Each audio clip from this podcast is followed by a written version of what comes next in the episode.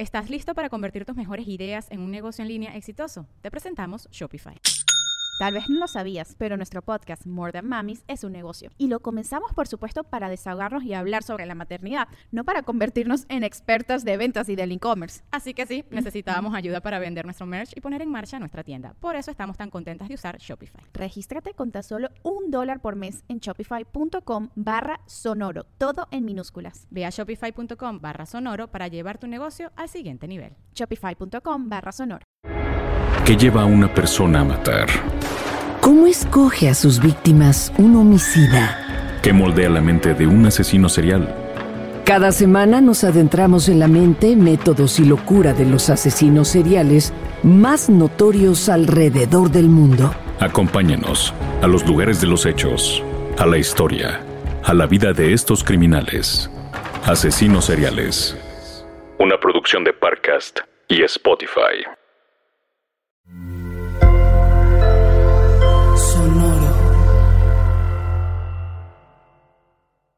El siguiente podcast contiene lenguaje explícito y descripciones de violencia gráfica.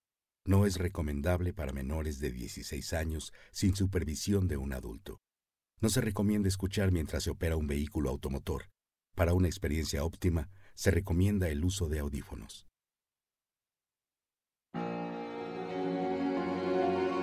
Escondidas, entre la oscuridad del tiempo, existen historias que nadie se atreve a relatar.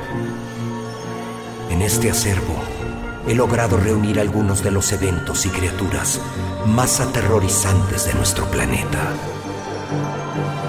Atrévete a enfrentar estos volúmenes secretos y mirar de frente al terror, pues estás a punto de escuchar las antologías de la noche.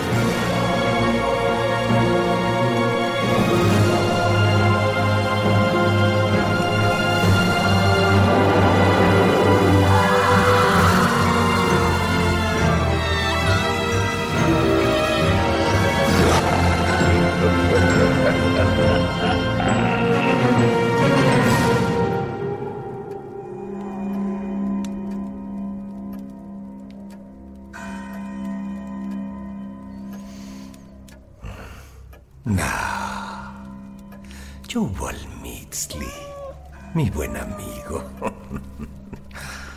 Ah, me gusta tenerte conmigo.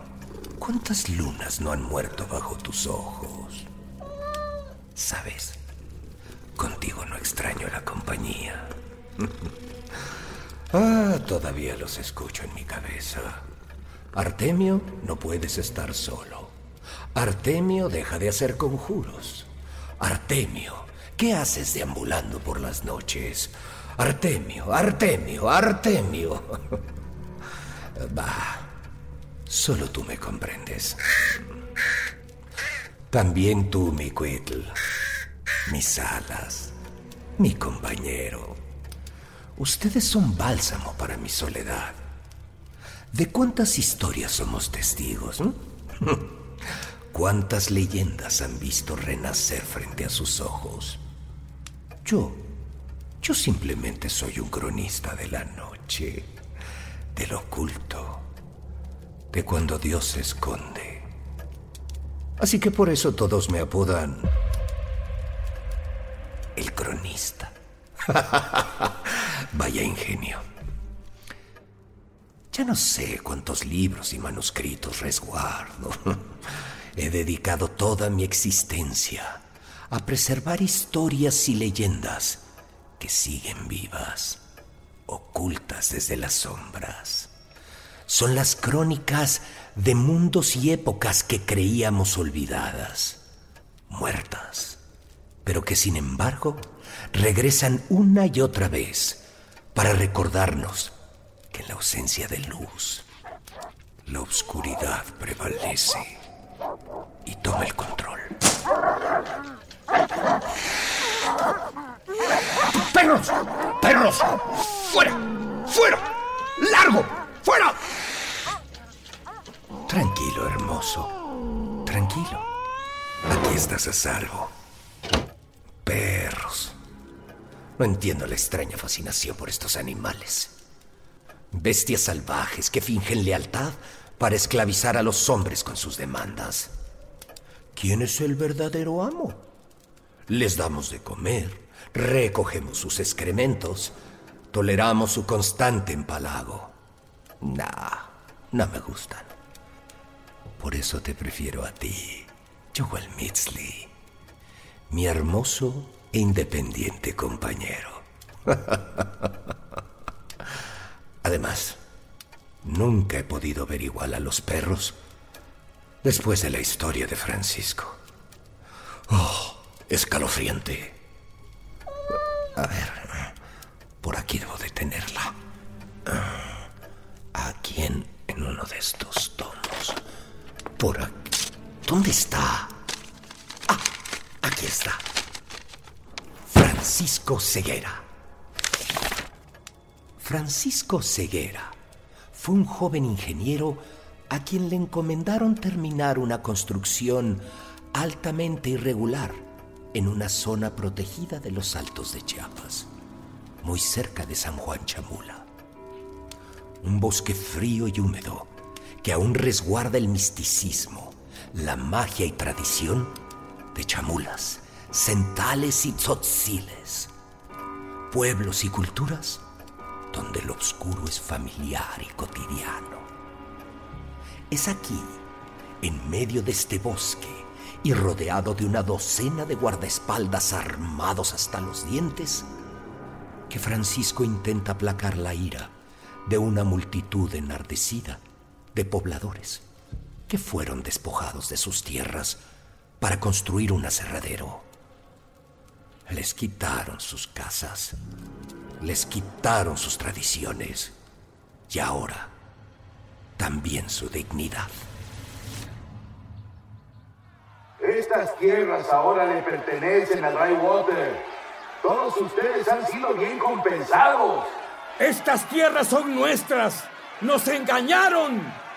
Todo fue legal. Ustedes estaban aquí sin ningún derecho. Por favor, dense la vuelta y váyanse. No queremos usar la fuerza. Esta tierra nos pertenece desde siempre. No puedes comprar lo que no se vende. Aquí nos quedamos. Francisco, Rena, ¿qué pasó? acabo de hablar con los de arriba. Vamos muy atrasados. Tenemos que reanudar la construcción. Haz algo. Escuchen bien. Den vuelta y regresen a sus casas. Si no, nos veremos en la necesidad de evacuarlos por la fuerza. Ya no tenemos casa. Ya no tenemos hogar. Ustedes nos quitaron todo.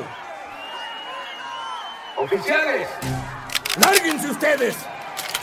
No nos vamos a ir a ningún lado. es su última oportunidad. No nos van a disparar. No se atreven. Adelante.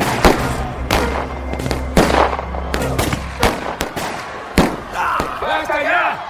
¡No disparen! ¡Solo era para asustarlos! Ay, Dios. Puta madre. Creo que le dimos a alguien. ¿Qué les pasa? Fui muy claro. Solo disparos al aire. Hay que asustarlos, no matarlos. Unos pendejos. ¡Carajo!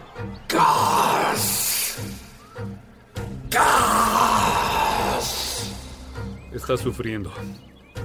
Alguien, remátelo. Detente. ¿Qué te pasa, Renan? No somos asesinos. Es más fácil y más barato para la empresa pagar el entierro que enfrentar las demandas y hospitales. El disparo vino de fuerzas estatales. Yo tengo que cuidar a la empresa. Aquí la tierra es sagrada, protegida por... y cal. Aquí descansa mi pueblo desde el comienzo.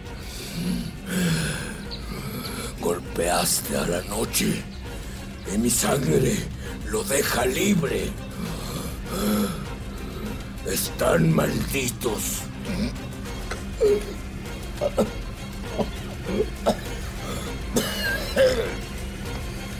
¡Gas! ¡Están ¡Malditos!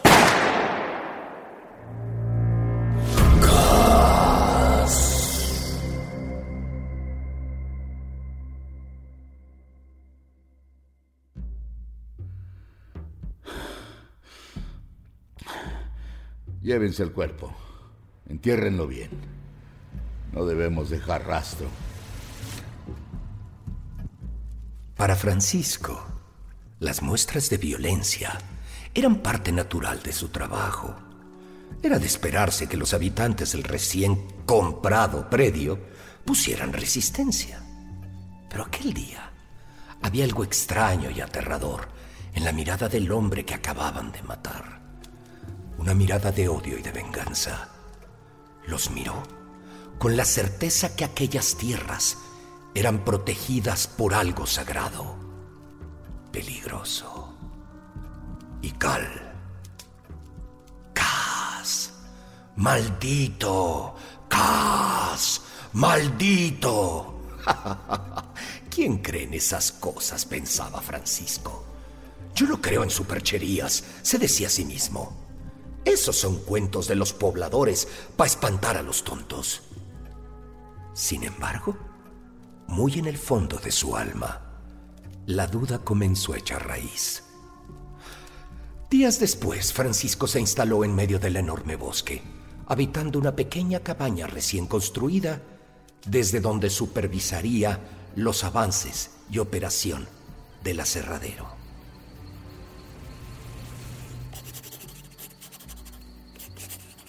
Francisco pasaba cada semana analizando el terreno y calculando cuántas hectáreas de bosque podrían utilizar. El trabajo era arduo y llevaba ya meses aislado en aquella cabaña. Su única compañía eran los obreros y los guardias que lo protegían. Así que después de largo tiempo de vivir aislado, decidió tomarse un día de descanso para relajarse. Tomó su rifle y salió al bosque para dedicar aquella tarde a una de sus actividades favoritas, la cacería. El hombre se ocultó entre la maleza, mezclándose con el follaje, colocando el rifle frente a él y esperando pacientemente a su próxima víctima. Unos momentos después, ahí estaba, un enorme y majestuoso ciervo de brillante pelaje y gran osamenta, desfilaba tranquilo, majestuoso, por un claro a varios metros de él. Francisco tenía una peculiar forma de cazar. Juntaba sus labios y emitía un ligero silbido que imitaba el de un pájaro, para de esa forma llamar la atención de su presa.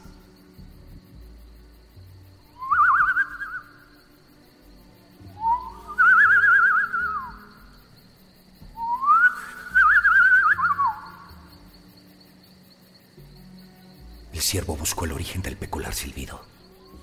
Francisco apuntó. El ciervo logró ver al hombre escondiéndose entre la maleza, pero era demasiado tarde. Se desplomó de inmediato. Tratando de sobrevivir a la muerte, cada esfuerzo le quitaba vida, pero seguía en su lucha, escupiendo sangre por el hocico, hasta que no pudo más. Se detuvo. Ya no tenía más fuerzas. Aquel hermoso animal yacía agonizante mientras se desangraba por el balazo. Francisco se acercó lentamente. Lo contempló con una mezcla de orgullo y tristeza. Pero habría que acabar con el sufrimiento de la bestia. ¡Están malditos! Por un segundo, su conciencia pareció despertar. Pero finalmente, decidido, levantó su rifle y con la mira apuntando a su cráneo, Francisco jaló el gatillo. Inerte, el cadáver del ciervo quedó con los ojos fijos, sin vida, observando desde la muerte a su verdugo. En el bosque se hizo un silencio espectral. Nada se movía, nada se escuchaba, ni siquiera el viento. Pero Francisco, en medio de aquel paraje, sintió la presencia de alguien que lo observaba. justo como aquel ciervo debió de haber sentido momentos antes de su muerte. Francisco giró lentamente la cabeza y lo que vio le heló la sangre. Lenta, pausadamente. Una enorme criatura con forma de perro fue revelándose desde la maleza. Su pelaje era largo, sucio y ceboso. Sus orejas se mantenían erguidas y se movían independientemente la una de la otra. Sus patas eran largas y delgadas como las de una mesa. Y los colmillos eran tan grandes que se escapaban de su boca. Pero lo más aterrorizante era su mirada.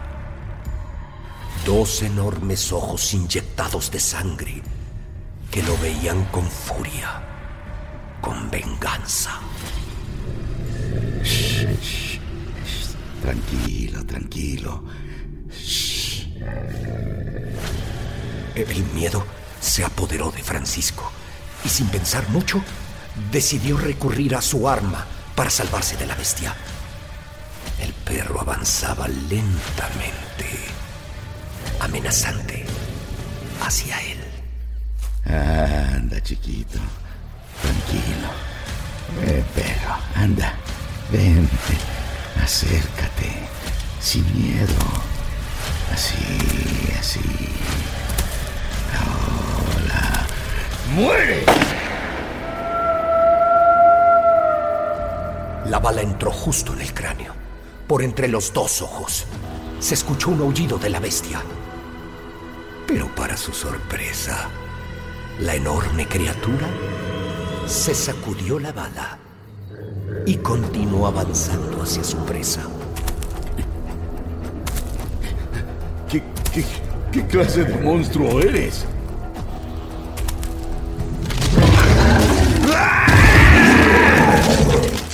El enorme animal saltó hacia Francisco, dejando caer su peso entero sobre él. La bestia lo atacaba mientras él intentaba separarse, poniendo el rifle entre su rostro y las fauces del perro. Pero era inútil.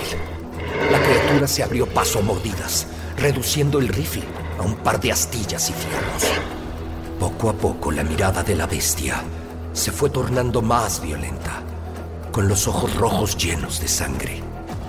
Francisco podía oler el fétido aliento del monstruo, quien con furia bufaba a escasos milímetros de su rostro. Por primera vez en su vida, Francisco se sintió completamente indefenso, vulnerable. Y así, rugiendo de rabia ante el terror de su víctima, el animal abrió sus fauces y le asestó una mordida, arrancándole parte del rostro. El perro siguió mordiendo, devorándose los labios de Francisco, desgajando la carne con rabia.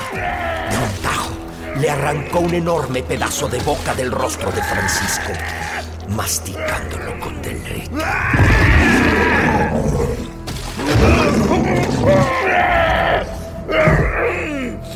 Francisco, aún con vida, utilizaba todas sus fuerzas para detener el ataque. Así que con un esfuerzo más, pateó a la bestia, quitándosela por un momento de encima. Había ganado un poco de tiempo, así que se incorporó, sosteniéndose con una mano, mientras con la otra detenía nervios y tejidos sangrientos, mientras tapaba el hoyo en su boca.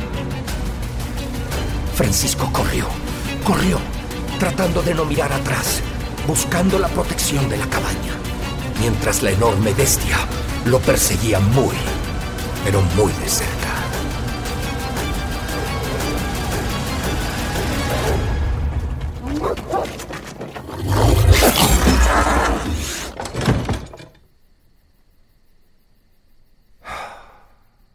No fue fácil recobrar el aliento, pero por ahora se sentía seguro.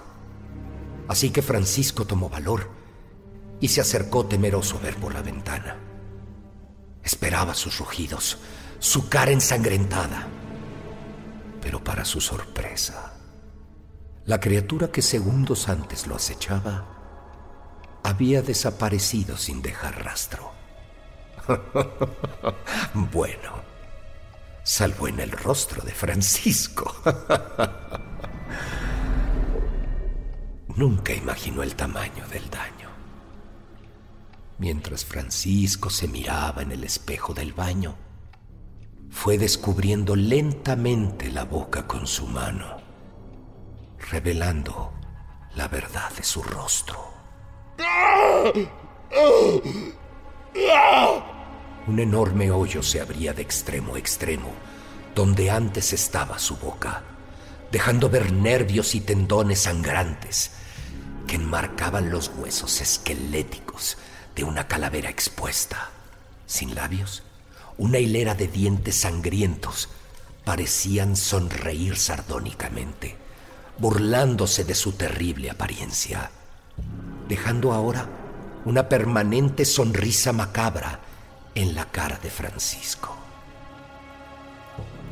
El asustado ingeniero tomó una toalla y cubrió con ella la herida, pero la sangre no paraba de salir y pintaba de rojo la toalla con un oscuro coágulo de sangre. Francisco volvió a la sala y desesperado tomó el teléfono. ¿Hola? Renan, ayuda, por favor. Estoy herido, estoy sangrando. ¿Francisco? ¿Qué pasó? No te oigo bien. Por favor, envíe ayuda al médico. Estoy atrapado. Por favor. ¿Francisco? Aguanta ahí. Vamos a mandar ayuda. ¡Aguanta!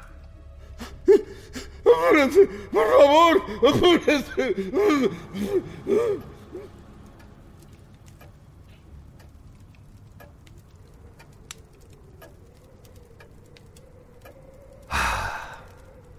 La noche cayó en el bosque y el silencio nuevamente inundó el valle, manteniendo a Francisco en su encierro.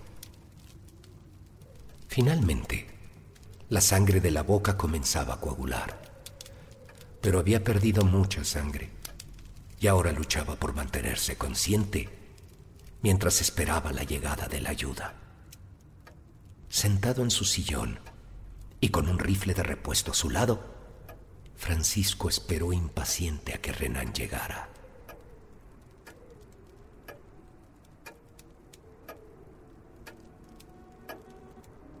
Cada minuto parecía interminable.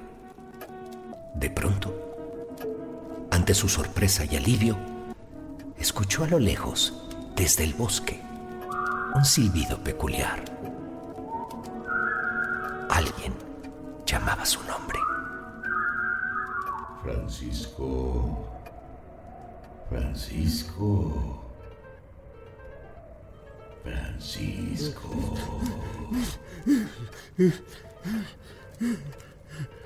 Francisco se incorporó de inmediato. Se alegraba de que la pesadilla estaba a punto de terminar, así que se acercó a la ventana y cauteloso se aseguró de que la bestia no estuviera cerca, mientras a lo lejos escuchaba la voz que lo llamaba. Una voz extrañamente familiar. Francisco. Francisco. ¿Dónde estás, Francisco? Aquí. Aquí estoy. Sus ojos se abrieron con terror, pues de entre la oscura maleza se asomó lentamente el horripilante perro. Pero ahora había algo extraño en su apariencia, algo que lo dejó petrificado por el miedo. La criatura, donde antes tenía el hocico, ahora llevaba la boca del propio Francisco, como si fuera la suya propia, dándole a la bestia una apariencia siniestra parte perro, parte humano.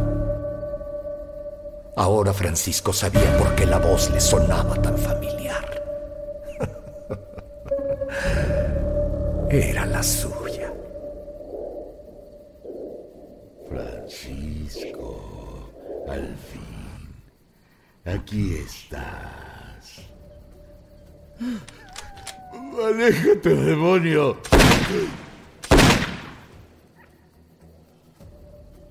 Es inútil.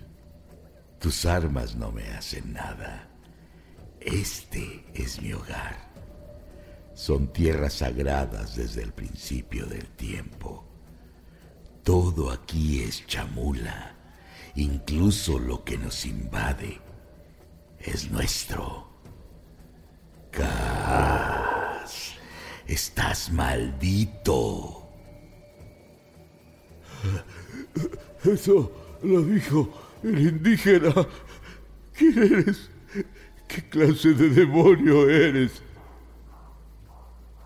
Yo soy Ikal, el guardián de estas tierras, el chulel más feroz.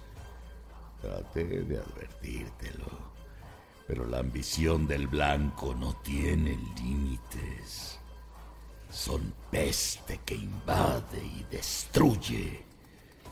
Ustedes no tienen raíz ni pertenencia. Solo buscan más y más dinero, más poder. Pero aquí nacieron dioses que aún nos guardan. Y habrás de cumplir tu sentencia. Ahora tú nos perteneces. Estás en tierras sagradas. Pero te necesito completo. Necesito el resto. Ya tengo tus labios, tu voz. Mas no es suficiente. Me falta el resto. Voy a tomar tus ojos, tus brazos, tus piernas, tu alma. Todo será mío, pues todo tú me perteneces. Aléjate. No puede estar maldito. Cristo me protege.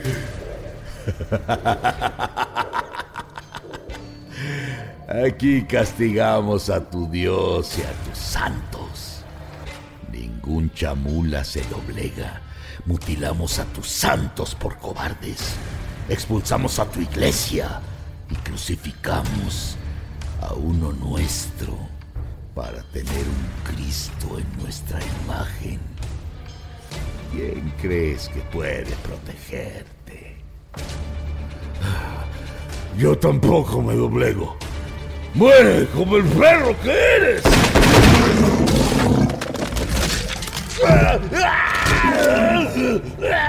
Francisco no pudo ni defenderse. La bestia se le abalanzó arrancándole de un tajo las manos con las que intentaba protegerse. De una mordida le abrió el vientre y con sus patas forzaba a Francisco a contemplar cómo se devoraba sus intestinos.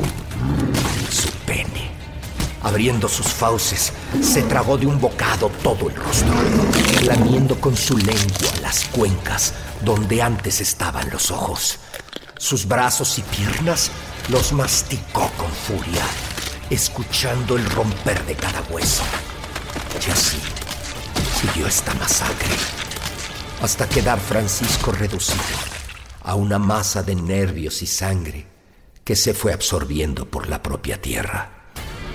Entonces, el enorme animal se levantó en dos patas y mirando hacia la luna, su hermosa Ahmetic aulló hacia la noche, helando la sangre de toda criatura viva.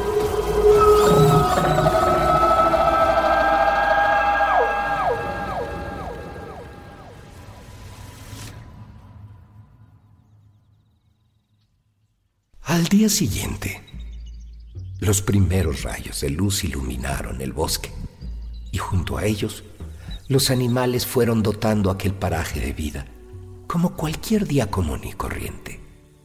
La tranquilidad del bosque se vio interrumpida por los sonidos lejanos de un equipo de tres personas integrantes de Drywater que se acercaban siguiendo apresuradamente a Renan. Francisco, ¿dónde estás? Al llegar a la cabaña, entraron precipitadamente buscando auxiliar a su colega. Pero nadie hubiera estado preparado para lo que verían. En su sillón, sentado, recién bañado y limpio, estaba Francisco, leyendo la Biblia con un rifle en su regazo. ¿Francisco? Renan. Ah, ¿Estás bien? ¿Qué te pasó? Ah, ya, ya, tranquilo, tranquilo. Tan solo fue un susto. Salí a cazar y me topé con una bestia que estuvo a punto de matarme. Pero, gracias a Dios, me encargué de ella. No pasó de un susto enorme. Disculpen por la urgencia. Traté de marcarles de nuevo, pero mi celular se quedó sin batería. Pero al teléfono sonabas mal. Pues es que este trabajo me está volviendo loco. El aislamiento se te sube a la cabeza. Pero ya, ya, ya, ya todo está bien. Ya. Gracias de nuevo. Ah, bueno. Lo importante es que estás bien. Anda, vamos a San Cris. Te invito a desayunar. Los de arriba están preocupados. Ya enviaron por Ignacio para relevarte. Uh, no, no, no, no. Muchas gracias. Pero no. Diles por favor que este es mi hogar. Ya le agarré modo a esta cabaña. A este lugar. ¿Qué cosas dices? Tú pediste el relevo. Además, no has avanzado nada en los últimos meses. Ya lo sé. Pero ya entenderán. Aquí me voy a quedar. Gracias por venir, de verdad. Pero ya pueden irse. Necesito seguir con mi trabajo. ¿Cuál trabajo? No has pasado de algunos planos y medidas. Drywater está desesperada. Teníamos que haber empezado la construcción hace un mes. Ya no importa lo que hayas avanzado. Los camiones ya vienen en camino con Ignacio. Van a empezar a talar árboles y a aplanar el terreno hoy mismo. No creo que sea una buena idea. Lo que creas o no es irrelevante. Anda, ven con nosotros. Necesitas un descanso. Renan se acercó para ayudar a levantarse a Francisco sin saber que aquel hombre no era su colega. Sin decir más palabras, la criatura desdobló unas garras enormes, cortándole la yugular a Renan, quien comenzó a ahogarse con su sangre. Los otros tres acompañantes, paralizados por lo que habían visto, no se atrevieron a mover un músculo. Escuchen bien las palabras de Ikal. Yo soy el guardián de los altos. Esta es tierra sagrada y por lo tanto prohibida para ustedes. Ay de aquel que se atreva a deshonrar nuestro espíritu, ya que siempre hallará la venganza y la muerte. Esta es tierra chamula, donde centales y tzotziles lloran. Nunca más abusarán de estos pueblos y Cal los guarda.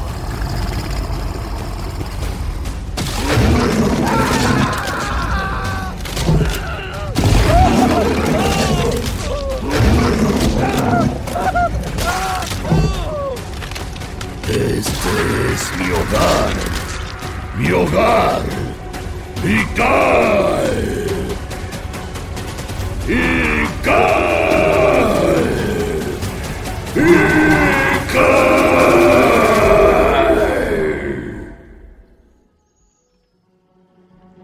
Y sin mayor testigo que el bosque, la criatura, mitad perro, mitad Francisco, se fue despojando de su ropa hasta quedar completamente desnudo y fue adentrándose lentamente hacia la parte más oscura del bosque, mientras se transformaba en una bestia cada vez más grande, más temible.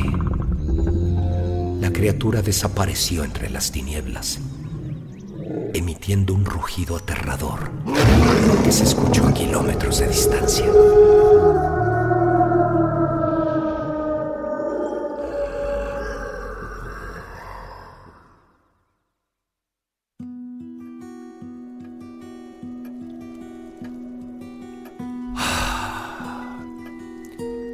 Dicen los pobladores de la región que aún se escucha en las noches el rugido de Ical, que amenaza a cualquier desgraciado que se atreva a violentar sus tierras. y así termina la historia de Francisco, un hombre desafortunado que perdió la vida por tratar de apropiarse de lo que no le pertenecía.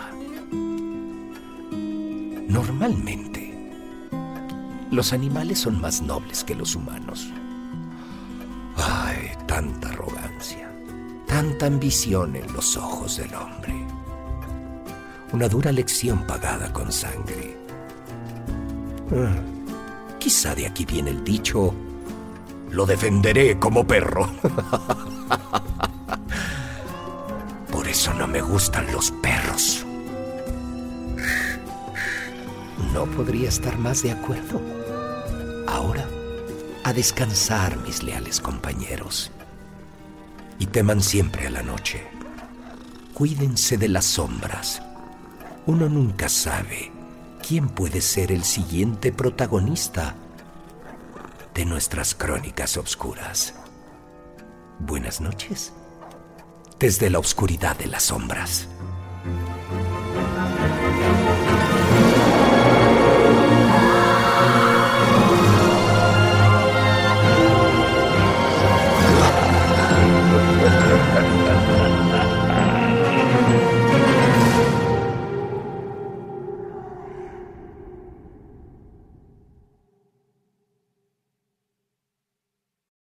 America.